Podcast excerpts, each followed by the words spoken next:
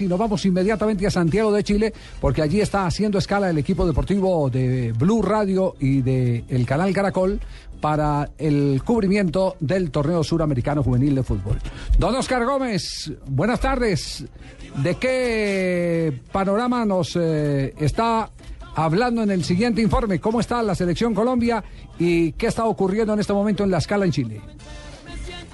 No, Javier, ¿qué tal? Buenas tardes. 4.33 de la tarde. Estamos aquí en el, aeropuerto eh, de Santiago de Chile. La selección Colombia eh, viajó hace 35 minutos a Mendoza directamente desde aquí, desde la capital chilena, hacia su sitio de concentración, donde estará llegando una hora y media después de vuelo. La selección tiene planeado, Javier, descansar en las horas de la tarde y mañana realizar el primer entrenamiento. Recordamos, Javier, que la selección llegó en la madrugada de hoy salió a la medianoche de, Bogotá, hora de Colombia, hizo una escala de más o menos dos horas en el aeropuerto Arturo Medino Benítez de Santiago de Chile y tomó vuelo directamente a la ciudad de Mendoza, donde estará practicando, como dijimos, mañana en las horas de la mañana, Javier.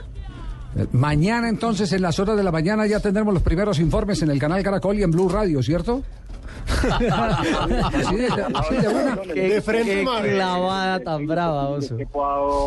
El ha decidido descanso por el largo viaje, el, trasnocho, el, el, cambiar de vuelo, el, ir de un aeropuerto al otro, entonces decidió descansar esta tarde con los jugadores en el hotel eh, y mañana realizar una práctica liviana en las horas de la mañana.